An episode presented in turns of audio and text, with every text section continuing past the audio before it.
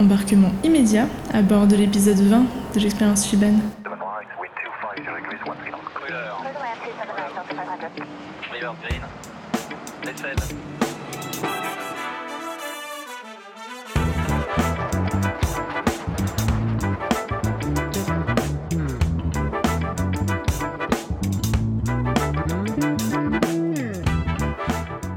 salut, ça me fait plaisir de te retrouver sur un nouvel épisode de l'expérience Shiban. Le podcast où nos invités te partagent leur parcours et leurs anecdotes dans une discussion technique et humaine entre passionnés d'aéro. Je m'appelle Sébastien et avec mon équipe, on espère que tu vas passer un moment instructif, divertissant et inspirant.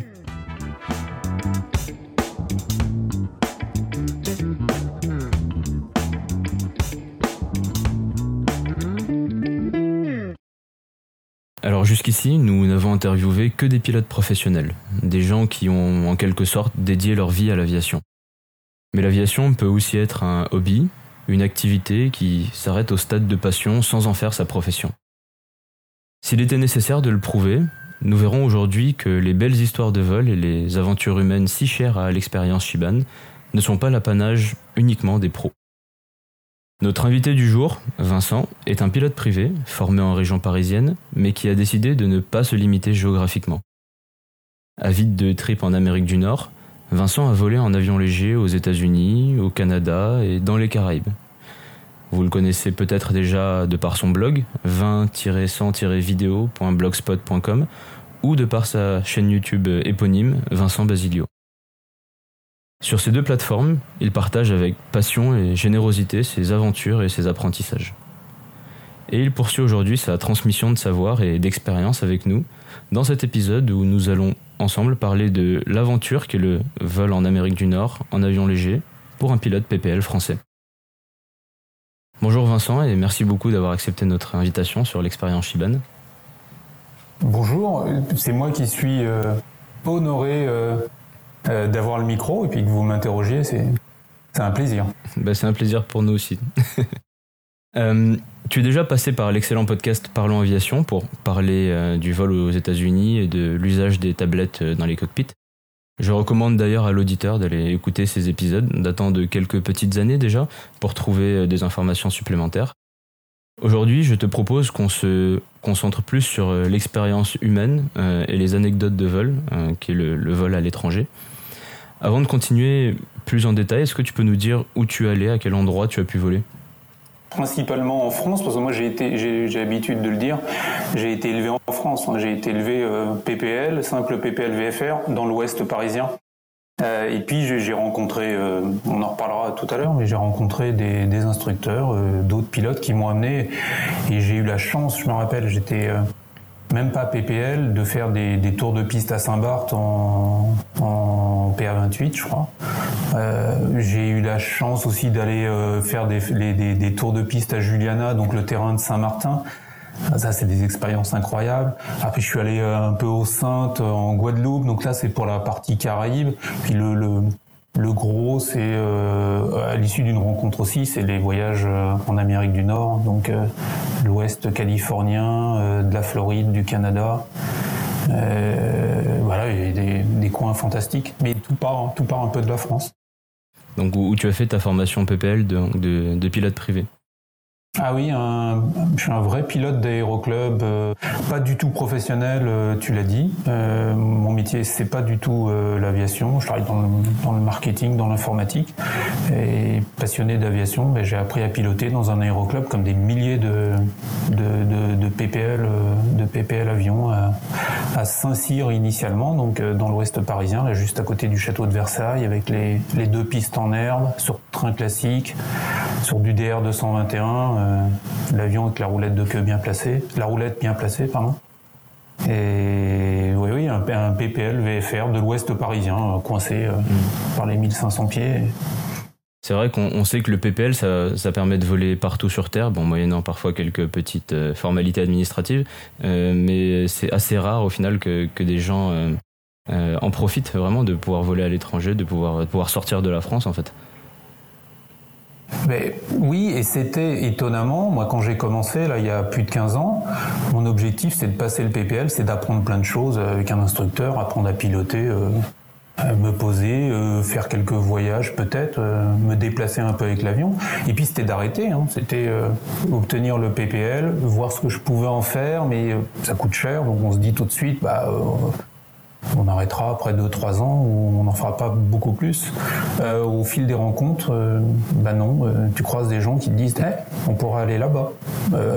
tu te fais des copains dans l'aéroclub, des gens qui sont un peu comme toi, qu'on en marre un peu de tourner dans le tour de piste. Mm. Et puis avec un simple PPL, bah, tu vas un petit peu plus loin, un petit peu plus loin, un petit peu plus loin. Mm. Et puis tu te retrouves de l'autre côté de l'Atlantique.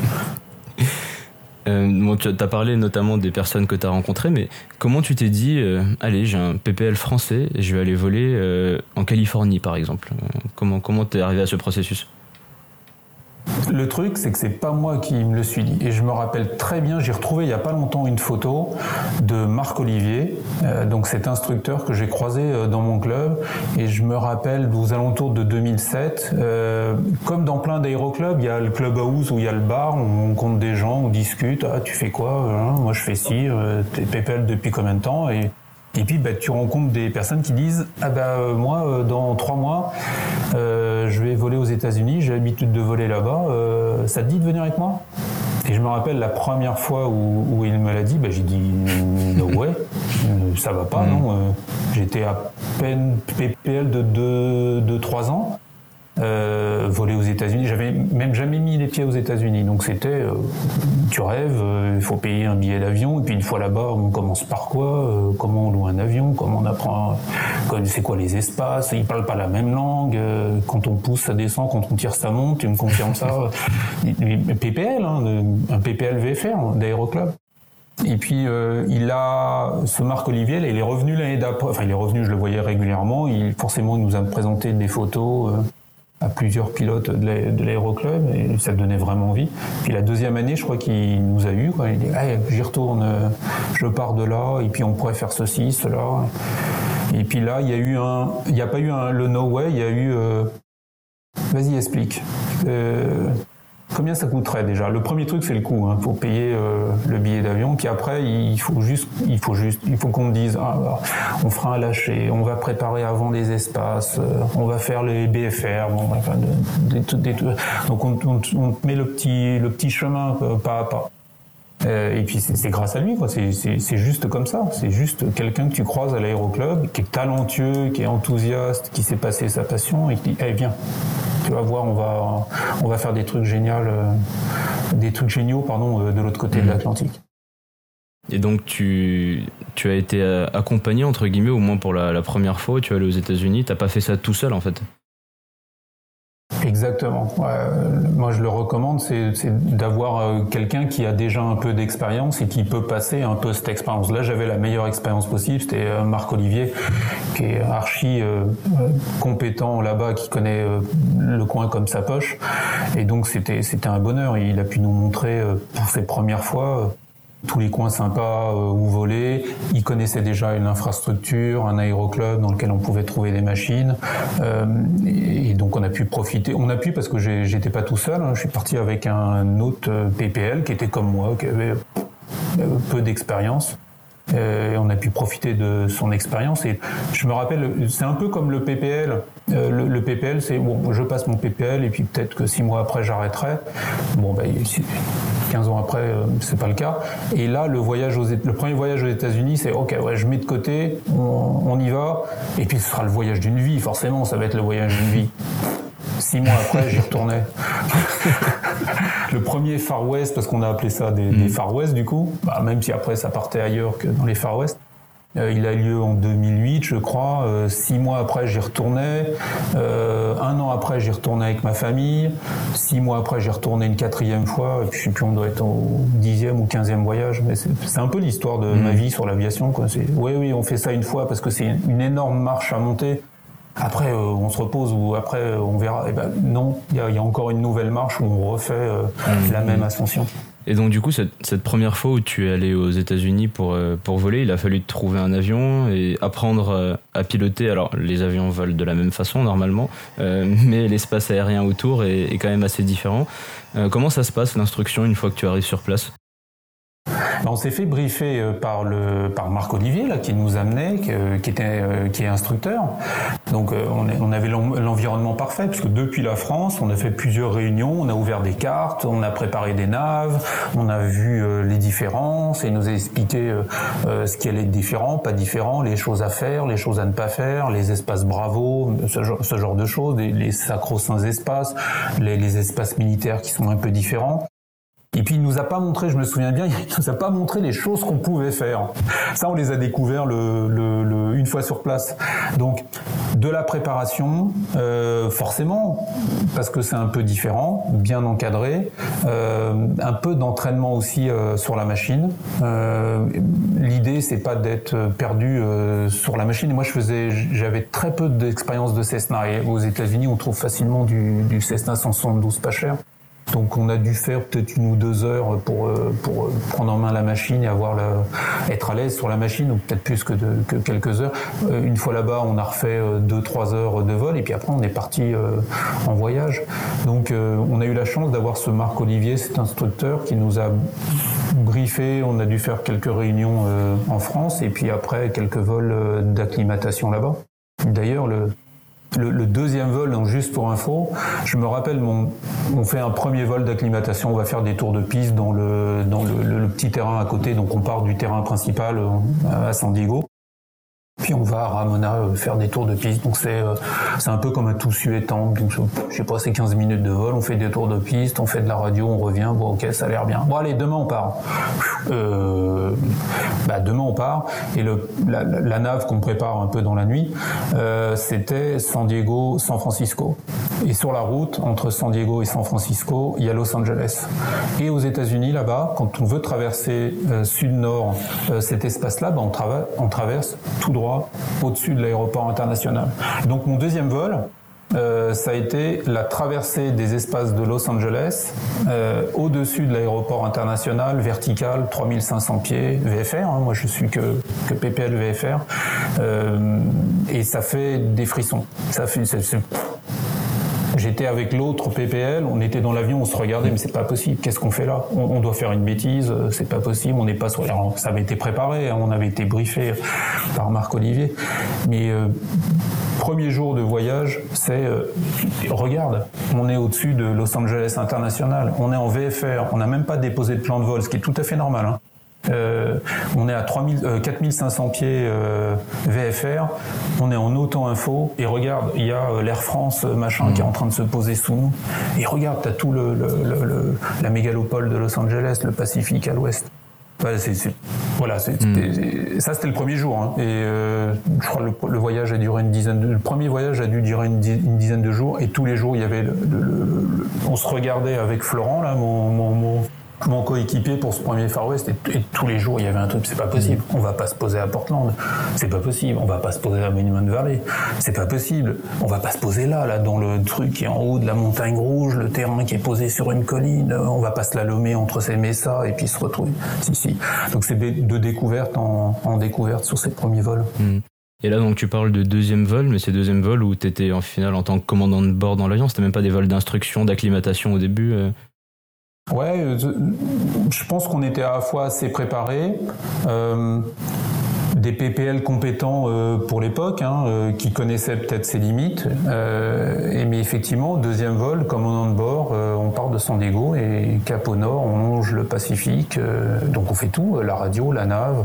Puis c'était en 2007 ou 2008 et moi j'avais pas de tablette à l'époque, hein, donc c'est, j'allais dire tout au traditionnel, bah, avec la carte papier, le doigt sur la carte, le log de nave. on se fait tirer par tel vor, on retrouve tel repère un peu lâché dans le bain, mais, mais ben c'est bien de le faire à deux PPL aussi. Enfin, c'est bien de le faire avec un instructeur, mais oui, oui on était tout seul euh, avec Florent, euh, je me rappelle, sur ce, sur ce premier vol. Mm. Et le soir, on, est, on se posait à Auckland, hein, à San Francisco, de nuit. Mm. ok. c'est assez incroyable dit comme ça. Je... Pourtant, je m'y attendais en plus, hein, mais je suis quand même impressionné. Et le lendemain, on faisait, euh, on faisait des 360 au-dessus du Golden Gate.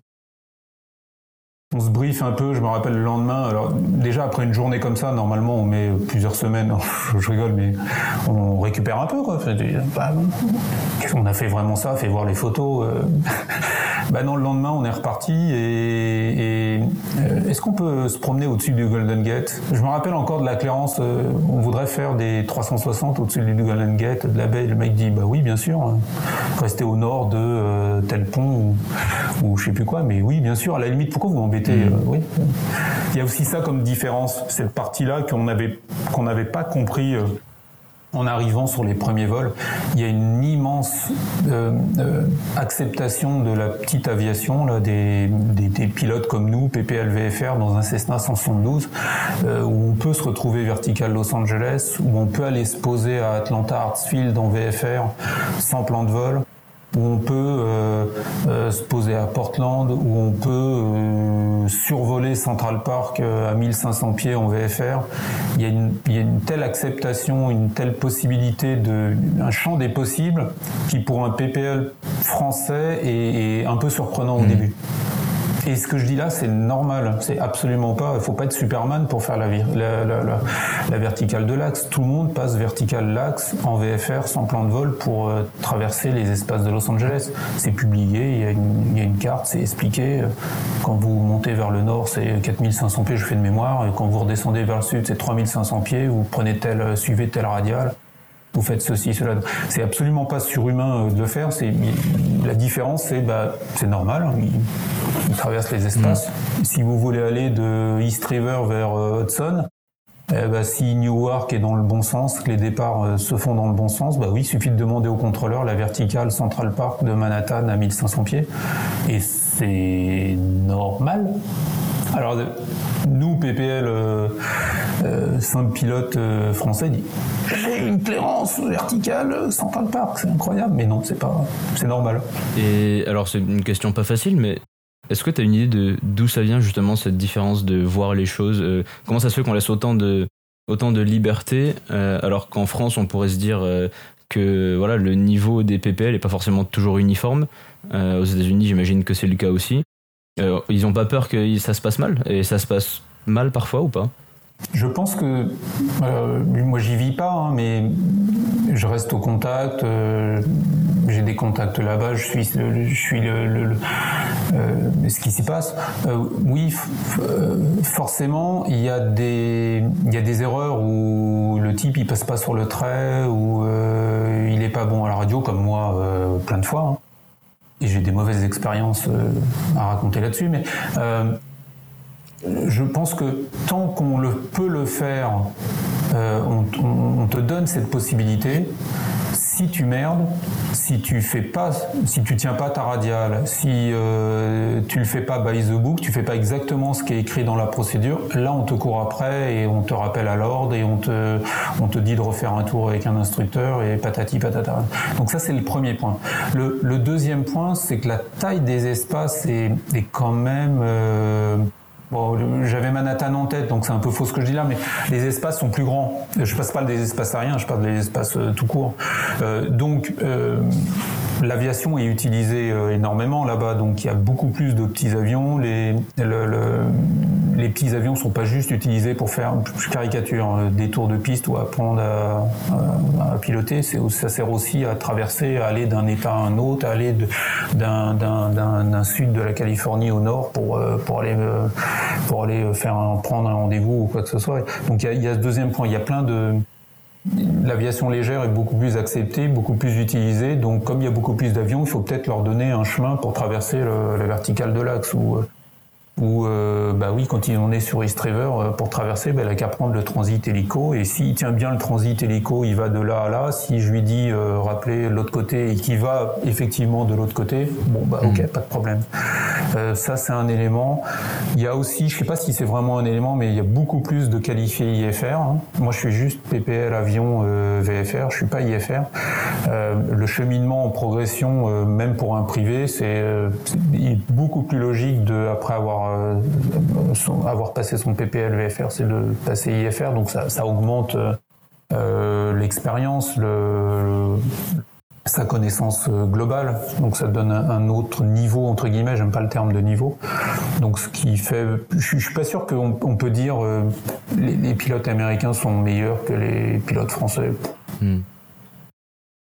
Ouais, c'est plus une question de, mentalité et, de, voilà, de différence de, de façon de voir les choses, comme tu viens de dire. Et au final, tant que ça marche euh, et qu'il y a des moyens de répression en place quand ça marche pas, ben, on continue, quoi. Tout va bien. Ouais, de répression ou de recadrer les gens, d'être suivi. Euh, on a les mêmes, on a à peu près les mêmes, hein, les heures euh, avec instructeur obligatoire quand on est PPL VFR. Ça, ça existe aussi. Bon, là-bas, ils ont les genres BFR, et puis les clubs ou les structures font en sorte qu'on suive. Les, euh, il y a une culture qui est différente. Dans, dans mot culture, on met plein de choses. Euh, il y a une acceptation, euh, un usage différent de, de l'aviation légère, enfin de l'aviation légère, des petits avions, des Cessna, des Robins, des P-28. Alors, tu parlais de BFR. ça correspond à quoi? Oui, c'est l'acronyme euh, pour pouvoir conserver sa licence américaine. Il faut euh, euh, faire ce BFR. Ça s'appelle plus BFR, bon, peu importe la flight review. Il faut repasser entre les mains d'un instructeur.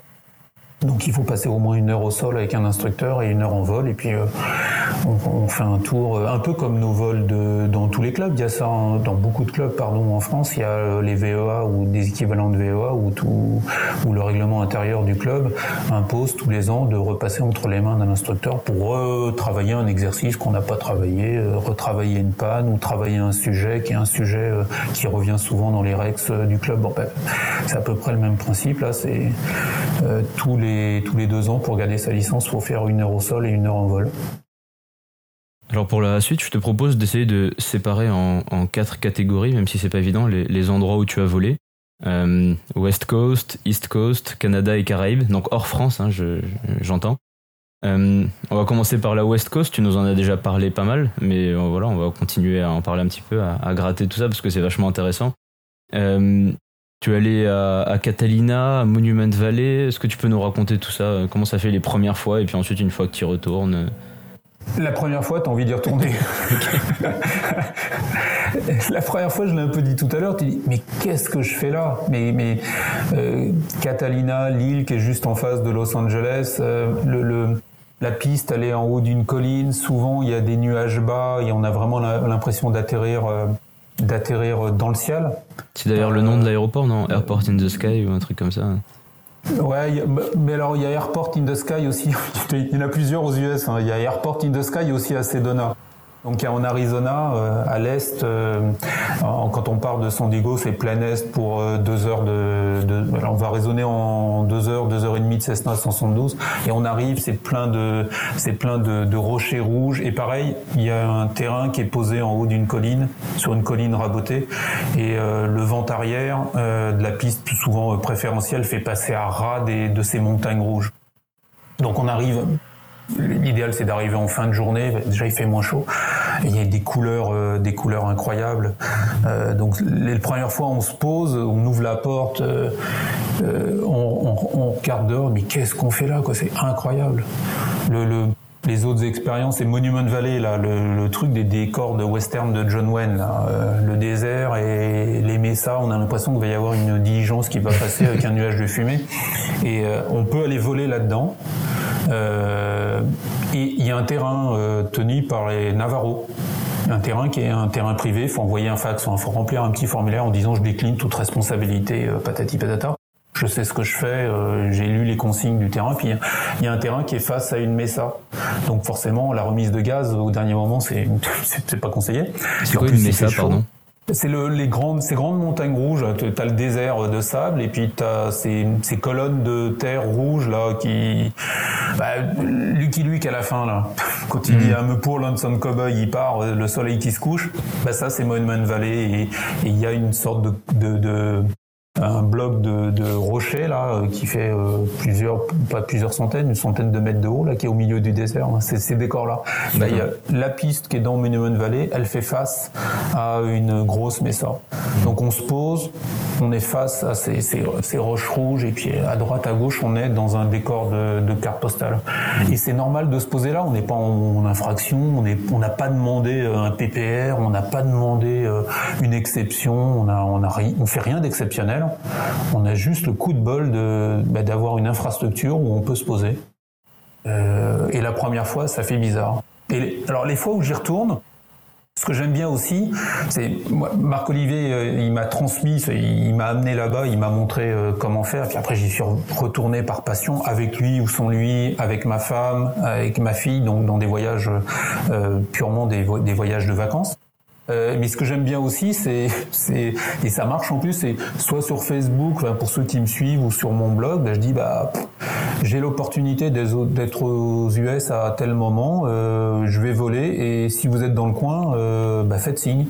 Et bah, à plusieurs reprises, il y a des pilotes français qui disent ouais bah moi je peux être là, euh, qu'est-ce qu'il faut faire? Donc on se prépare avant, euh, on discute euh, et puis on s'organise une semaine ou dix jours de vol et on va se promener et je retrouve euh, dans, dans, dans, alors toute proportion gardée, parce que moi je suis pas instructeur, hein, je, euh, je, donne juste quelques conseils de, des retours d'expérience. Je retrouve dans, dans, dans, ces, dans ces pilotes qui viennent pour avec moi euh, la première fois, bah, le, mon expression ou mes, mon, mon, émerveillement, je sais pas comment le dire autrement. Mmh.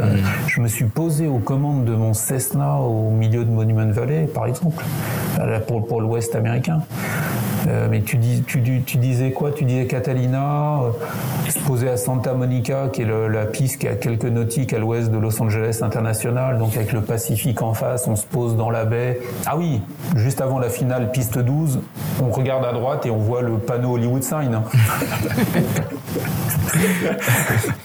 la première fois que je l'ai fait, c'était ça. On savait qu'il y avait, le, on longeait donc la, le relief. À gauche, il y a le bassin de Los Angeles.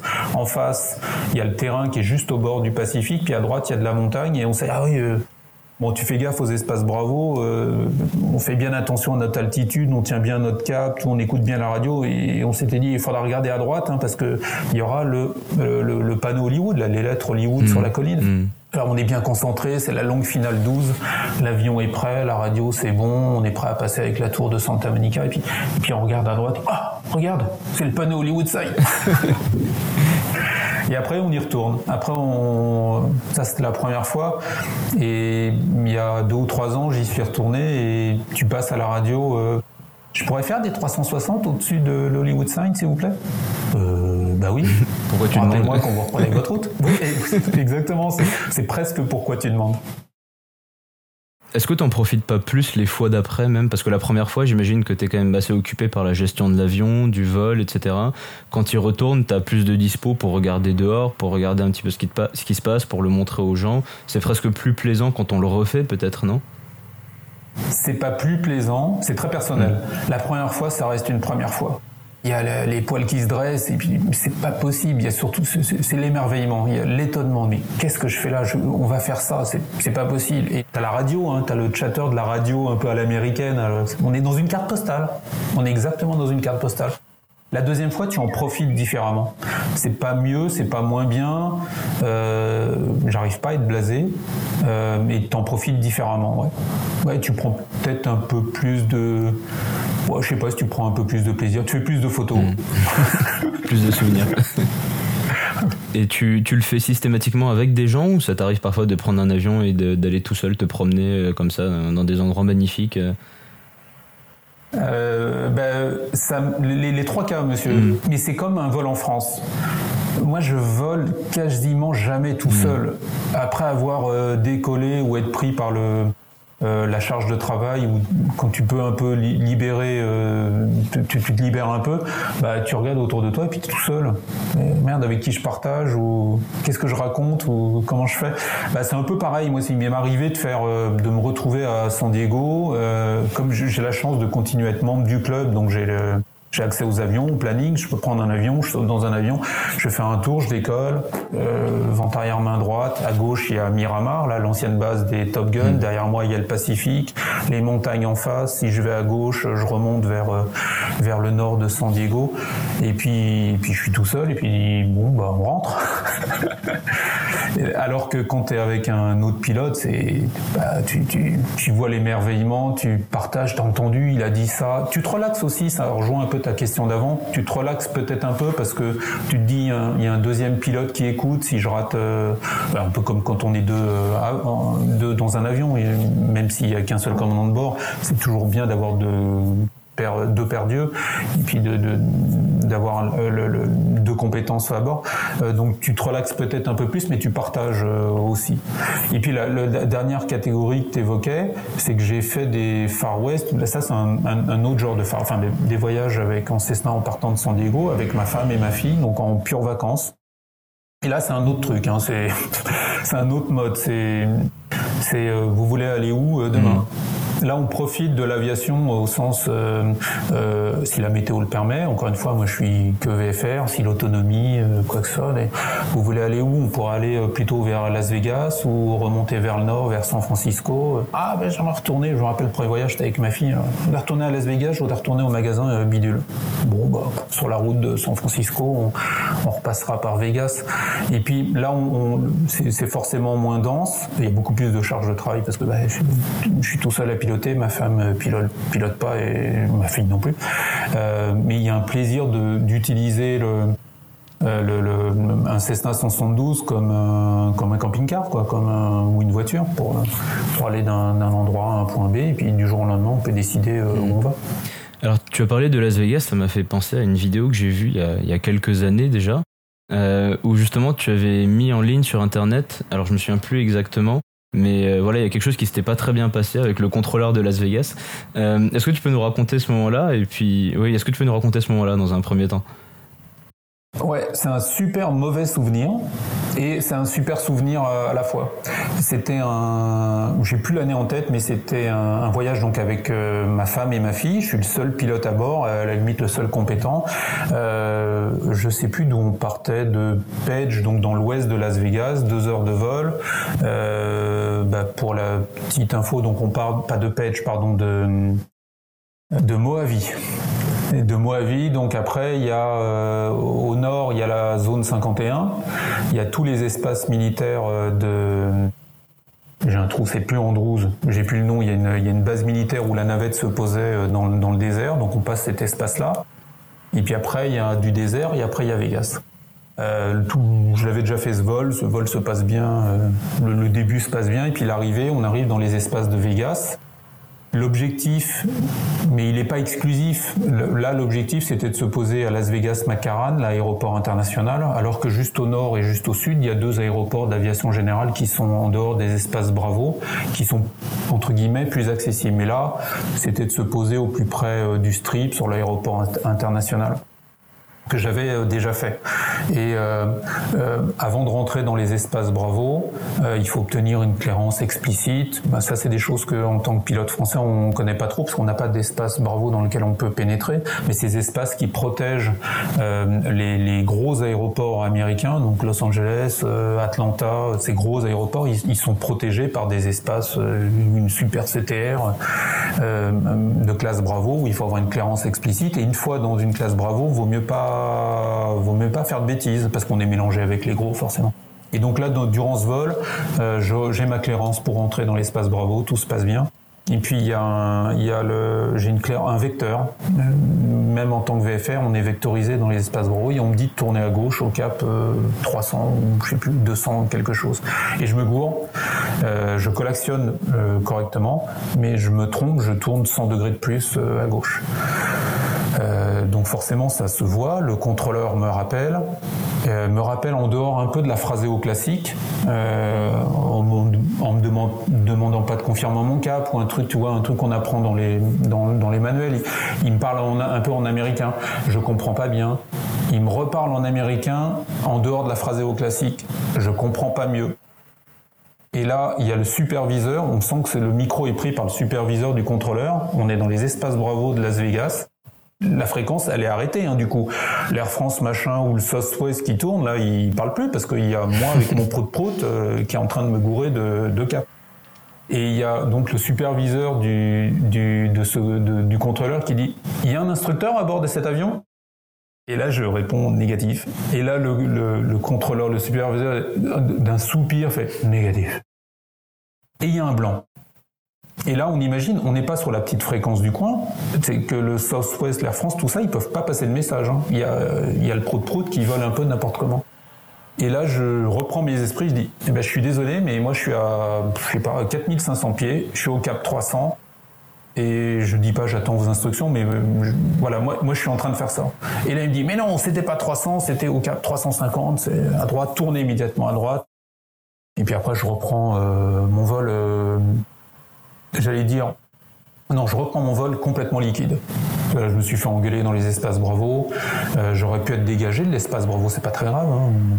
Euh, j'aurais pu avoir le fameux euh, qu'on entend parfois ou souvent, je sais pas, je sais pas comment le qualifier. vous êtes prêt à copier un numéro de téléphone? Donc quand on entend ça à la fréquence, c'est pas bon signe. Ça veut dire qu'il faudra rappeler après, c'est ça ça veut dire que tu prends le numéro de téléphone et la première chose que tu fais une fois que tu as tout sécurisé une fois au sol, ouais, tu appelles. Mmh. J'ai besoin qu'on discute calmement avec vous, monsieur le pilote, et on, a une explication à avoir. C'est pas forcément agressif. Mmh. Hein, donc j'aurais pu avoir euh, Rappelez-moi quand vous êtes prêt à copier un numéro de téléphone. Euh, J'aurais pu avoir un nouveau vecteur qui me sortirait de cet espace Bravo et qui me dit bah euh, vous voulez aller à Macaran? Bah non, euh, cap 180, descendez 3500 pieds euh, et puis allez où vous voulez, mais sortez de mon espace. Et en fait ils m'ont gardé, ils m'ont vectoré. Enfin après la suite du vol, moi j'étais complètement liquide, j'avais perdu beaucoup de mes moyens, mais on s'est posé. et à Las Vegas c'est euh, vente arrière parallèle au Las Vegas Strip, la base qui est face à un des hôtels quelconques de, tout le, strip de Las Vegas. Euh, souvent, euh, quand on arrive euh, de l'est, donc on est face à la tour, la, stratosphère. Euh, le dernier virage qui se fait presque au-dessus du strip, et puis on se pose en parallèle, souvent sur les pistes 19 à Vegas, parallèle au strip de Vegas. Donc on a dans le champ de vision l'aéroport international, ou sur les séquentes, là ils sont en train de faire les départs et les arrivées. Et dans le champ de vision, bah, il y a les deux énormes pistes. Euh, on met dix fois Saint-Cyr euh, là-dessus. Et, à droite, il y a tout. On a la vision globale du strip de Vegas, quoi, de la stratosphère jusqu'à jusqu'au Luxor. Mm. Et les hélicos euh, qui passent. Et on est en prout-prout, en Cessna 172. Mm. au milieu de tout ça. en tenant bien, au milieu de tout ça, ou à côté de tout ça. Et il y a eu des conséquences ensuite où tu t'es posé, tu n'en as plus jamais entendu parler? Aucune. Aucune conséquence. Euh, je sais pas, ils étaient peut-être bienveillants. Euh, ils avaient la possibilité de me jeter. Ils l'ont pas fait. Le vol s'est terminé correctement. Je me suis posé correctement. Euh, la vidéo est un excellent souvenir parce que je me la repasse régulièrement euh, bah, pour me rappeler que tout n'est pas gagné d'avance. Euh, L'anglais c'est pas ma langue euh, maternelle, donc ça peut être compliqué et qu'il faut trouver comment s'en sortir quand ça part en cacahuète. Et puis surtout ne pas ne pas se retrouver dans des situations un peu compliquées. Quoi. Donc ça remet les idées en place et souvent avant de repartir aux US voler, je me la repasse. Hmm. Alors tes, vidéos me font un peu penser à la chaîne euh, Flight Chops, je sais pas si tu connais euh, sur YouTube. Euh, c'est flatteur parce que super sa chaîne. Qualitativement, on est on boxe pas dans la même catégorie. Bon oui, bon, il a peut-être pas les mêmes moyens non plus, il passe pas la même quantité de temps. Enfin c'est. Mais voilà, c'est une grosse chaîne YouTube américaine que je recommande fortement où où le gars en fait qui gère ça a commencé par prendre des vidéos de vol pour se débriefer et apprendre de ses erreurs. Est-ce qu'il y a de ça aussi dans ta démarche? Il y a un peu de ça. Euh, il faut avoir des moyens, il faut avoir la, caméra qui est au bon endroit, il faut, enregistrer le son, euh, il faut, souvent se filmer soi-même hein, pour voir un peu ses erreurs. Tiens, euh, j'ai une gestion du, cockpit, mon regard est bizarre, je regarde trop l'intérieur. Donc je, m'en sers pour ça, mais moi le vrai but de, et tu l'as évoqué, je, filme beaucoup de mes vols avec beaucoup beaucoup de caméras, il y a deux ou trois caméras à chaque fois, les petites caméra là, sportive, euh, genre GoPro. Euh, moi, je le fais parce que je suis passionné de vidéo, donc ça m'amuse aussi de faire du montage vidéo, mais surtout pour prolonger euh, virtuellement le vol. Je suis un pilote privé qui vole, qui paye toutes ses heures de vol, donc c'est compliqué de voler autant qu'on veut. Hein. Mmh. C'est plutôt autant qu'on peut. Et donc ça me permet de prolonger euh, l'expérience du vol, de me remettre un peu dans le vol, de, de, et de combiner la passion de la vidéo et, et, et de l'aviation. Mm. Donc c'est aussi pour continuer à, avoir cet état d'esprit, euh, tiens, Euh, tiens, j'ai oublié de faire ça, euh, mais euh, ah tiens, ce serait bien de retourner à tel endroit. Tiens, je, je, me repasse souvent des vidéos, notamment aux US. Tiens, on arrive comment sur ce terrain-là Si on y retourne, ah, on arrive par là, et, et ils disent plutôt ça. Bon, bah, très bien. Mm. C'est aussi, c'est aussi pour ça. Bon, en tout cas, je tenais juste à dire que perso, moi, je suis fan de ce que tu fais depuis un moment. Euh, bah c'est une, une, chance que j'ai avec ce. Toi ah, c'est toi qui les regardes. bah, ça, je regarde chaque vidéo quelques milliers de fois. Non, mais c'est une chance que j'ai avec ce podcast de justement pouvoir discuter avec des gens euh, que je suis depuis un moment. Et euh, ton blog plus tes vidéos, bon voilà, ça m'a donné beaucoup d'inspi. J'ai failli aller voler un moment aux États-Unis. Bon, finalement, ça s'est fait autrement, mais j'ai beaucoup regardé tes vidéos avant et je trouve ça super cool ce que tu fais. Et bon voilà, ça serait bien si tu pouvais continuer pendant longtemps encore.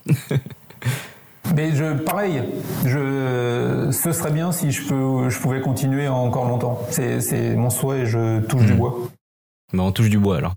Alors, on va passer un petit peu de l'autre côté des États-Unis, sur la côte est. Euh, tu as volé notamment, tu parlais du survol de, Central Park. Euh, est-ce que tu peux nous raconter un peu des vols que tu as fait de, dans ce coin-là des États-Unis plutôt?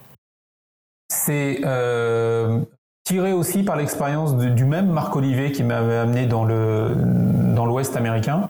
Plusieurs années plus tard, une dizaine d'années plus tard, il a organisé à plusieurs, on était deux ou trois avions, Euh, on, alors on n'est pas très, très imaginatif en termes de nom. C'est au lieu de s'appeler Far West, on avait appelé ça Far Nord-East. Bon, bah, ça reste un peu centré Amérique du Nord. Donc on est parti de Montréal et puis on est remonté tout en haut là, euh, en haut de Terre-Neuve. On est redescendu tout Terre-Neuve. Et puis je pense que on s'est dit bah pourquoi on traverse pas la frontière et pourquoi on va pas à New York? Parce que c'est sympa d'aller à New York. Et puis une fois posé à Teterboro, le lendemain matin, euh, on se briefe un peu. Euh, on pourrait descendre euh, Hudson River. Donc pour ceux qui voient Manhattan, c'est la, la, rivière qui est plutôt sur le côté gauche hein, quand on regarde une carte orientée vers le nord. Donc on pourrait descendre Hudson River, passer au-dessus de euh, pas Notre-Dame. la Statue de la Liberté. La Statue de la Liberté. Alors juste Hudson River, ouais, c'est là où la 320 du Airways a améri il y a quelques années. Donc c'est quand même un endroit un peu culte pour les fans d'aviation. Donc la Statue de la Liberté, puis on s'est dit tiens on va descendre euh, vers Azzano, donc en bas de la baie là. Euh. et puis après on remonte sur Manhattan, on fait demi-tour, on remonte plein nord, on aurait Manhattan devant nous, et puis on pourrait remonter euh, Hudson River, donc dans le sens opposé. Et puis après je sais plus où on allait, on allait à au chute du Niagara, donc on partait plein nord. Et puis dans le briefing que Marc Olivier nous fait, il dit ben, si vous avez l'opportunité, en remontant euh, vers Manhattan, demandez à passer East River. Si Newark est dans le bon sens, si les contrôleurs sont dispo, euh, East River, donc le côté droit de Manhattan, et vous pouvez traverser euh, Central Park, 1500 pieds. Bah oui, pourquoi pas. Hein. C'est un peu dans l'état d'esprit de tous les autres vols. Hein. Bah, si on ne demande pas, on l'aura pas. Si on demande et qu'on le fait proprement, ça posera pas de problème. Euh, bah, on descend donc Hudson, on est émerveillé, on regarde à gauche euh, Manhattan, euh, on voit le l'intrépide là, le, le, gros porte-avions. Le porte-avions, il y a des il y a des hélicos dans tous les sens. Euh, il y a, on est dans la carte postale. On est exactement dans, dans la carte postale. On passe au-dessus de la Statue de la Liberté, on respire un peu, on continue un petit peu notre vol 5 minutes jusqu'à Verrazzano Bridge. On fait 180 tranquille. Et puis en remontant vers Manhattan, voilà, on a Manhattan devant nous, on est dans un Cessna 172, avec notre accent français. Et puis je, on demande euh, est-ce qu'on pourrait faire euh, East River et puis Central Park. Et puis après j'ai manqué d'imagination et puis après then direct euh, Buffalo. Genre trois heures de vol plus haut comme je, je demande je voudrais Manhattan et puis après je connais pas du tout le point d'après. Et après si tu me donnes une direct Buffalo qui à deux heures de vol ça me va bien c'est là où je veux et puis euh, bah le, le, là, le concordance de la météo est bien. Euh, Newark, donc le, le, le terrain euh, un peu plus domestique, est juste à l'est de Manhattan, fait les décollages vers l'est, donc part pas vers Manhattan, donc laisse un peu de la place, donc ça part vers l'est. Accessoirement, il y a JFK, hein, juste là à droite, hein, il y a Kennedy, euh, et de l'autre côté, il y a Newark. Euh, donc on est dans cet espace-là. Et ben, je me rappelle encore, c'est est-ce qu'on pourrait avoir East River, euh, Central Park et direct Buffalo? Et puis il dit approuvé, 1500 pieds, East River. Ok, allez on passe au suivant. Exactement. Tiens ton altitude, reste où il faut, euh, et on se retrouve. Euh, J'étais avec Georges, un autre Far Westien. On se retrouve deux Français dans un avion. Alors c'est un avion qui était loué à Montréal, donc immatriculation canadienne, avec mon accent français, sans plan de vol, vertical, Central Park, Manhattan, 1500 pieds, VFR. Et là, on le voit sous la vidéo, et je suis content de l'avoir regardé en vidéo. Mais qu'est-ce qu'on fait là? Et on regarde à gauche et à droite. Mais qu'est-ce qu'on fait là? Prout, prout, prout, prout, prout, prout, au-dessus de Central Park. Incroyable. Et donc pour terminer dans la, la segmentation assez approximative que j'ai faite tout à l'heure euh, des endroits où tu as volé, tu as volé aussi donc euh, dans les Caraïbes, aussi en, en Floride. Euh, tu peux nous raconter? Ça devait être un petit peu différent, j'imagine? Ouais, l'expérience est différente. On avait envie aussi de, euh, après avoir beaucoup volé dans, dans l'Ouest, enfin beaucoup tout est relatif, mais avoir fait pas mal de terrain dans l'Ouest euh, américain, avoir fait le Nord, euh, bah, la Floride c'est un endroit d'aviation aussi. Hein. Il, y a, il y a beaucoup de pilotes qui sont formés là-bas, même beaucoup d'Européens. Et puis il y a les Bahamas, c'est un peu tentant quoi d'aller sur la plage en, Cessna. Donc on est encore avec le même Marc Olivier. On avait on avait loué un Cessna au départ de Dayton je crois. Un peu déçu pour, euh, pour, être franc, un peu déçu parce qu'il faut, faut regarder une carte. La, Floride, en, en deux heures, j'exagère un peu, en trois heures de Cessna, ça se traverse d'est en ouest. Et donc je me rappelle, dans, dans le premier vol, on partait de, de, Daytona et on avait dû aller euh, sur la côte ouest, j'ai oublié le nom. Euh, Tampa. Euh, bah, ça s'est fait en deux heures et quelques. Je oh putain, on est déjà de l'autre côté. Et en chemin, c'est tout plat. La Floride, c'est super plat, euh, à part des antennes, euh, des relais radio ou des trucs qui font des centaines de pieds de haut. Euh, c'est pas en, termes de paysage, c'est un point de vue très perso. Ça tient assez mal la comparaison avec un départ de la Californie où on peut aller dans le désert, où on remonte vers le nord, vers le Canada. Enfin, il y a une variété de paysages qui est un peu plus rapide. Donc là, le, coin est, faut, pas faire le blasé, hein, c'est fantastique. Décoller de, faire euh, Miami Beach à 500 pieds euh, sous les départs de Miami International, euh, bon, hein, on va pas bouder son plaisir. aller se poser aux Bahamas, à se poser à j'ai oublié le, le, le, truc qui est le plus. Euh, j'ai un trou, il faudrait que j'ouvre une carte. Le truc qui est le plus au sud euh, est des États-Unis, euh, les Keys. Aller se poser aux Keys avant de partir vers les Bahamas. Et puis il y a plein de terrains dans les Bahamas. Mais euh, euh, encore une fois, je veux pas faire le blasé, mais je pense que les Bahamas c'est plus sympa à faire en bateau qu'en avion. C'est génial à faire en avion. Je me rappelle avoir fait quand on a fait les Keys, il y a cette fameuse autoroute, la US One, la, la route qui passe d'îlot en îlot pour arriver jusqu'au jusqu'au bout des quilles là. Euh, bah après je l'ai refait en bagnole, c'est plus sympa en bagnole à la limite. C'est fantastique, c'est fantastique à faire en avion, mais c'est super sympa à faire en voiture. Les grands ponts là, sans fin. Euh, donc ce, coin-là m'a un peu déçu, puis du coup j'y suis pas retourné. Mais euh, mais mais tout est relatif. L'eau à 30 degrés, euh, la piste euh, en poudre de corail euh, avec euh, les arbres en boudelle se poser au milieu de nulle part, euh, poser l'avion, faire 3 mètres et être sur une plage déserte aux Bahamas. Bon, bah, c'est les joies de l'aviation générale. Et puis c'est les joies, c'était le début de notre conversation, hein, les joies du PPL. Parce que tout ça, ça se fait juste avec un, un PPL de Saint-Cyr, de l'ouest mmh. parisien. Mmh c'est assez incroyable. C'est vrai qu'il faut remettre tout ça en perspective à chaque fois, mais c'est vrai que. Bien accompagné hein, quand même. Hmm. Donc il y a, y a, et il y a eu à la fin de ce voyage là en Floride, on avait euh, des, on avait loué euh, cette machine avec un, un minimum d'heures. Fallait qu'on la ramène, je sais plus avec 15 euh, heures ou 20 heures. Et il nous restait des heures après avoir fait notre tour là.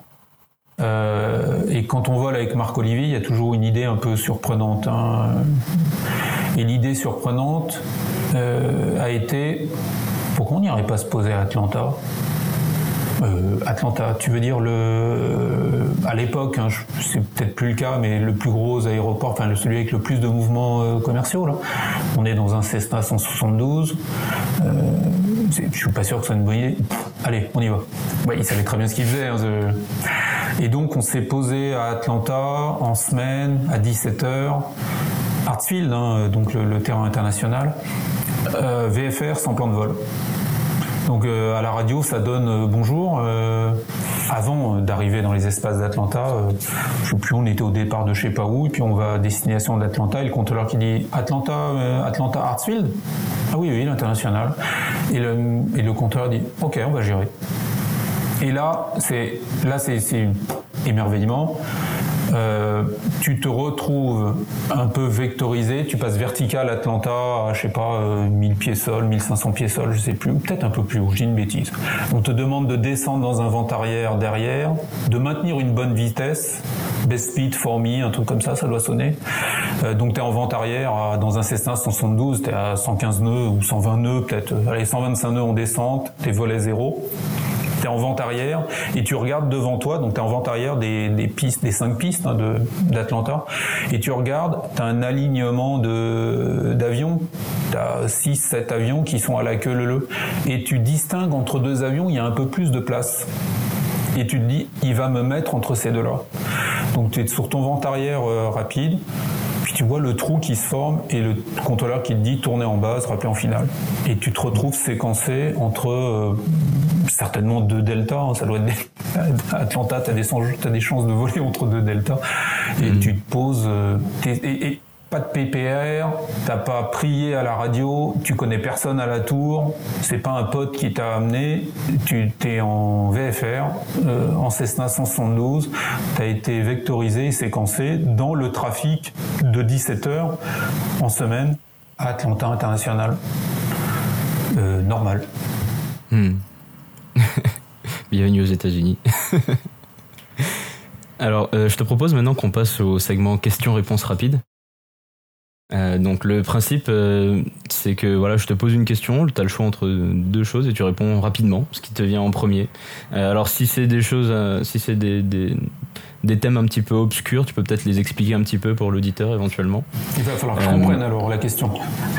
Normalement, tu devrais comprendre.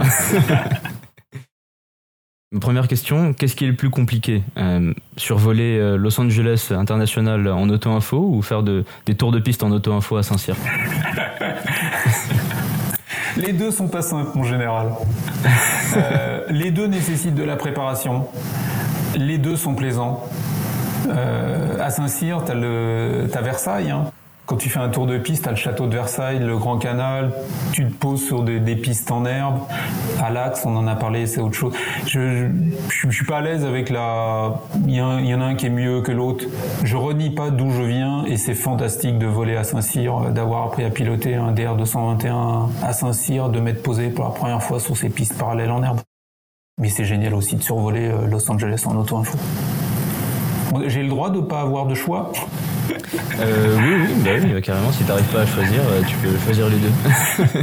Ou aucun des deux, tu veux. Alors, si je peux continuer à faire les deux, je prends les deux. ok. Alors, tu préfères te faire euh, enguirlander par le contrôleur de Las Vegas ou celui de Seine Info Celui de Seine Info. Au moins, tu comprends ce qu'il dit quand il commence à parler n'importe comment. Je suis souvent en anglais euh, pour m'entraîner d'ailleurs, pour mhm. garder la main. Je suis souvent euh, en anglais euh, même sur scène info. D'accord, ok. Là, c'est un bon conseil éventuellement pour des gens qui voudraient se lancer là-dedans, de, s'entraîner dès la France, du coup. Ouais c'est mon premier, enfin c'est pas mon premier conseil, mais euh, il faut être, il faut arriver avec le minimum de charge aux US. Donc euh, si on est à l'aise sur, sur les, basiques en anglais, sur quand ça se passe bien, si ça consomme zéro ressource, ben c'est ça de gagner pour pouvoir gérer euh, l'inattendu et pour pouvoir profiter. Alors comme terrain sur la sur la West Coast, tu préfères Oceanside ou Océano? Océano de très loin. Oceanside, d'ailleurs, je me suis jamais posé.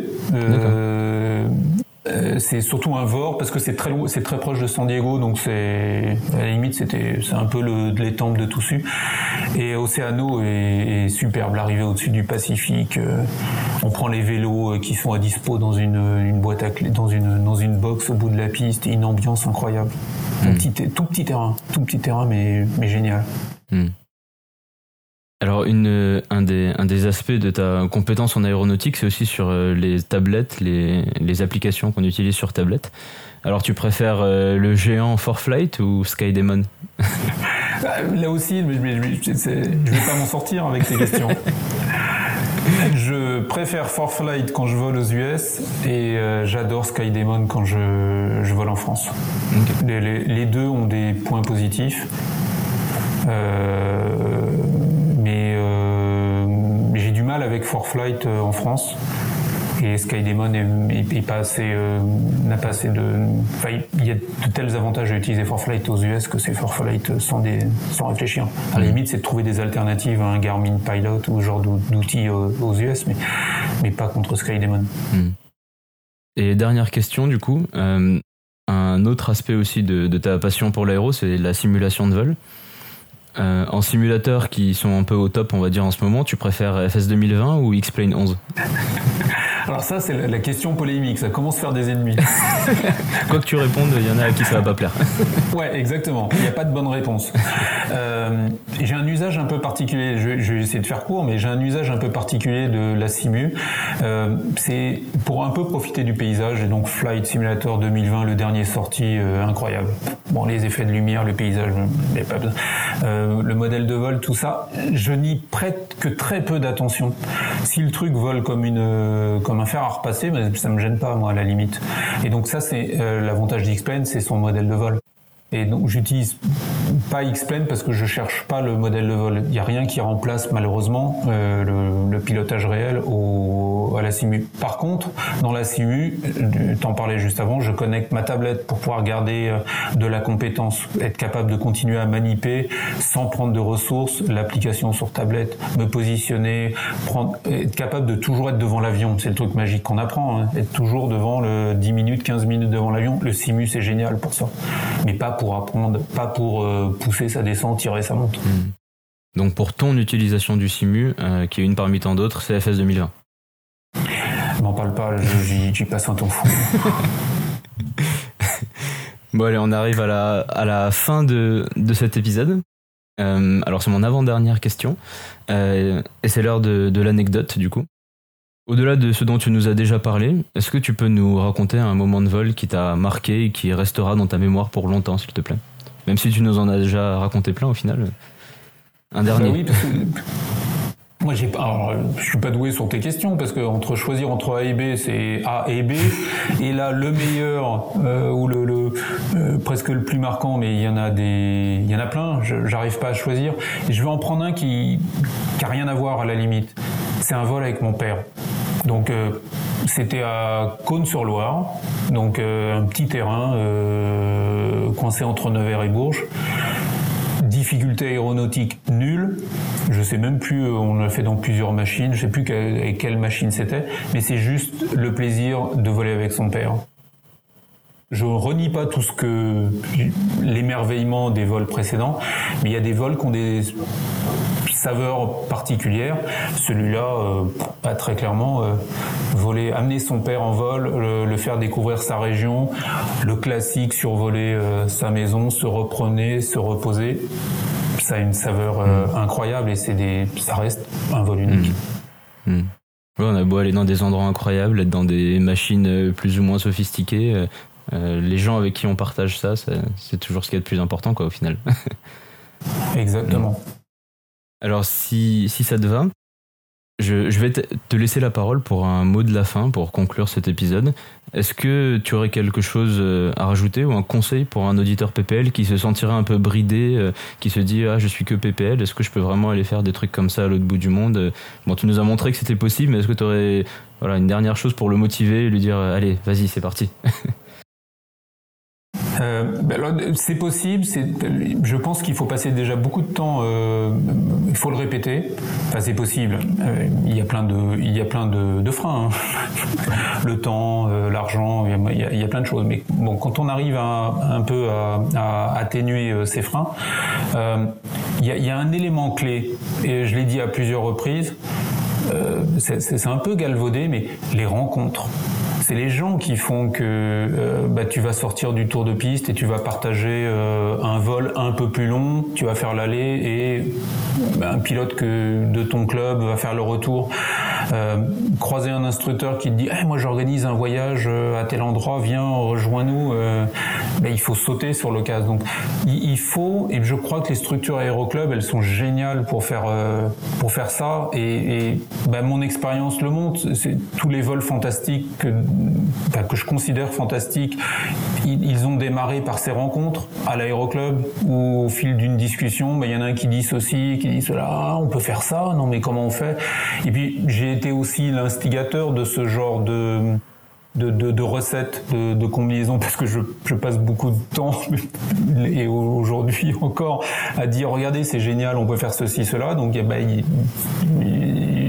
je, croise des pilotes. Et puis dans les Far Westiens là tous ceux qui ont fait des Far West il y a des pilotes qui, que j'ai croisés euh, à des conférences que j'ai croisés parce qu'ils m'ont contacté euh, sur internet.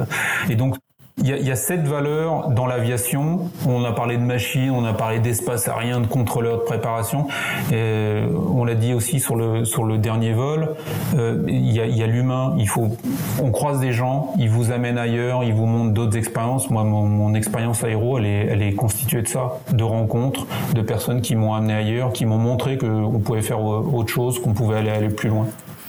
Eh bien, merci beaucoup euh, Vincent d'avoir accepté notre invitation, d'être venu nous, nous parler de ça, euh, des vols aux États-Unis, de voilà qu'il faut pas se mettre de limites euh, même quand on est PPL, d'aller à la rencontre de gens différents et et que, et que voilà, il y a plein de types d'aviation qui sont super intéressantes et l'aviation privée, même quand on n'en fait pas son métier, ça peut être incroyable. Mais merci à vous. Et c'est déjà fini là parce qu'on n'a pas parlé de. Je rigole, mais il y a bien trois quatre. Les tours de piste à Juliana. On n'a pas parlé du passage au-dessus de Mao avec les. on peut en parler si tu veux. Allez, c'est parti. Ben, oui, si tu veux, mais, Juliana, c'est Saint-Martin, c'est la piste avec, euh, on voit souvent les liners se poser au ras de la plage, là de Mao Beach, et là aussi c'est une rencontre, euh, un coup de téléphone à l'aéroclub du coin, je suis en vacances là-bas, il n'y a pas de vent aujourd'hui, je fais fais pas de planche à voile, je fais pas de windsurf, euh, vous n'avez pas un avion de dispo, on pourrait pas aller se promener, bah si, qu'est-ce que tu veux faire? Saint-Martin, Juliana, on peut on va voir. Et on se retrouve euh, assis dans un PA28 avec un instructeur euh, à décoller de Grand Case, donc le petit terrain qui est au nord de, Saint-Martin. Euh, décoller, virage à gauche, on longe la côte, on contacte Juliana, donc euh, TNCM, là, le, ce terrain mythique, euh, ce terrain magique. Bonjour, ce serait pour euh, des tours de piste. Ouais, allez, bah, viendez. Et on se retrouve à faire des tours de piste, à passer au-dessus de cette plage de, de, Mao Beach, à faire coucou aux, aux, touristes, enfin aux touristes que je suis hein, là-bas. Euh, donc ça aussi, c'est des, des, trucs qui font, qui font vibrer. Et puis comme on a encore de l'essence, euh, on va à Saba la petite avec la piste la plus courte euh, commerciale, je crois. Donc on moi j'avais pas le droit de, de, toucher, mais on fait une approche sur Saba, une piste qui est minuscule. Et puis comme on a encore un peu d'essence euh, et que sur le chemin il y a Saint-Barth, on va faire des tours de piste avec euh, cette piste 10 qui fait passer au-dessus de la colline. Enfin le truc, on a tous ces images-là. Et moi la première fois je me dis mais qu'est-ce que je fais là quoi? On passe dans la turbulence, on plonge euh, au-dessus de la colline et la piste courte, on touche, on met les gaz, virage à gauche et on repart dans un tour de piste à Saint-Barth. On n'en a pas parlé, ça Non? Non, non, on n'a pas parlé. C'est vrai que t'as raison. C'est ma faute. Euh, bah, c'est super intéressant, ouais, carrément. T'as. Hum, super intéressant. T'as raison, t'avais raison de, de, Je peux en avoir d'autres en faisant un petit peu. L'arrivée rapide à Portland, la verticale, au-dessus de Portland mm. International. Et le contrôleur, euh, ça devait être le troisième ou quatrième vol après les San Francisco. Euh, le contrôleur qui dit Vous êtes prêt pour une approche rapide? Qu'est-ce qu'elle raconte la dame? Euh, Oui, on doit être prêt pour une approche rapide. Clic-clac, base est posée entre deux liners sur Portland mm. International. Bah, c'est des trucs qui font, qui me font frissonner, moi. Mais je vais pas vous embêter, là, on pourrait y passer la nuit. Bah, pourquoi pas une prochaine fois, mais ouais, c'est vrai que c'est des expériences dont, que tu as forcément envie de partager. Enfin, moi, je serais à ta place, euh, je pourrais aussi en parler pendant des heures, je pense. Merci beaucoup. C'était un, un, plaisir de discuter bah, Merci à toi, Vincent. Et puis bon vol et continue à nous faire euh, euh, de beaux articles et de belles vidéos et, et, à, et à être un acteur de cette communauté aéronautique d'aviation légère. Merci beaucoup.